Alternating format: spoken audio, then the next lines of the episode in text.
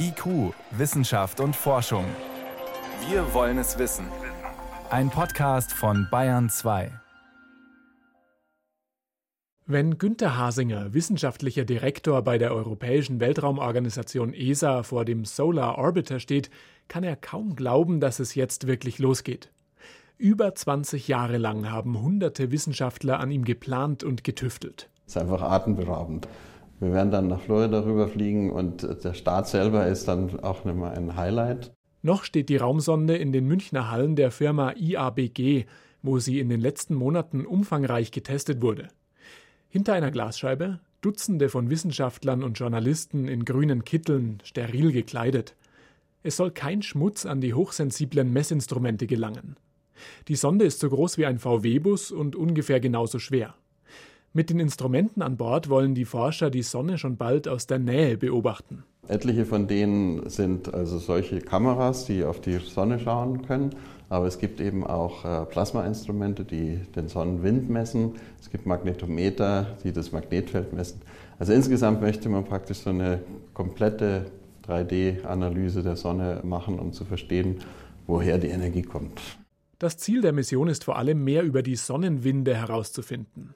Darin stecken hochenergetische Teilchen, die auf der Erde nicht nur für die Polarlichter sorgen, sondern die Satelliten beschädigen und Computer und Stromnetze lahmlegen können. Mit den Instrumenten an Bord des Solar Orbiter könnte eine Art Wettervorhersage für diese Sonnenstürme gelingen. Erstmals wollen die Forscher mit der Sonde auch die bisher unerforschten Polregionen der Sonne untersuchen. Die spielen bei den Stürmen wohl eine besondere Rolle. Solar Orbiter ist eigentlich der einzige im Moment, der die Sonne vom Pol aus sehen kann. Und wir haben bisher den Pol noch nie so richtig gesehen und da versteckt sich noch viel, sagen wir mal, Unbekanntes dahinter. Also die Leute glauben, dass sehr viel Action am Pol stattfindet. Und erst wenn man den Pol richtig versteht, kann man das in die Weltraumwettervorhersage gut einbinden.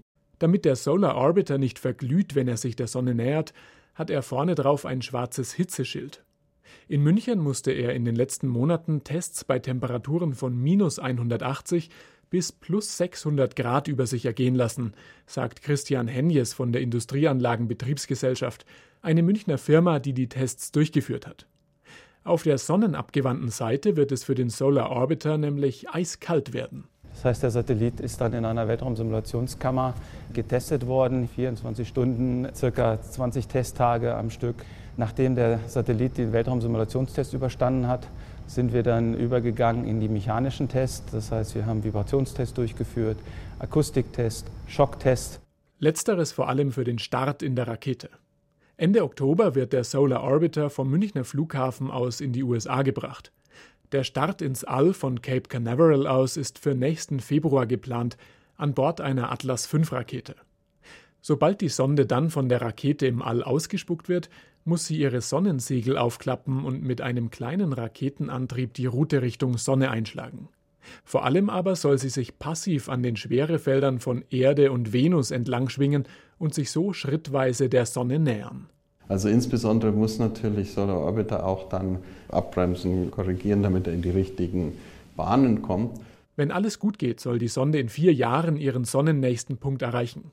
Sie ist dann immer noch rund 40 Millionen Kilometer von der Sonne weg. Das ist aber nah genug, um einen genauen Blick auf die Sonne zu bekommen.